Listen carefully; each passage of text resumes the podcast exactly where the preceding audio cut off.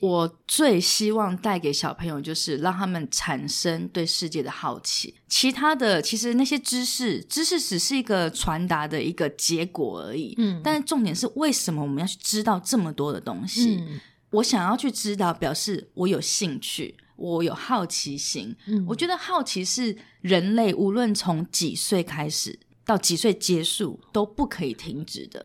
因为他们对世界呢有好奇，那有好奇呢，你就会想要知道更多。你想要知道更多，你才会想要去学习。你有这个动力，那学习才能够是永无止境的。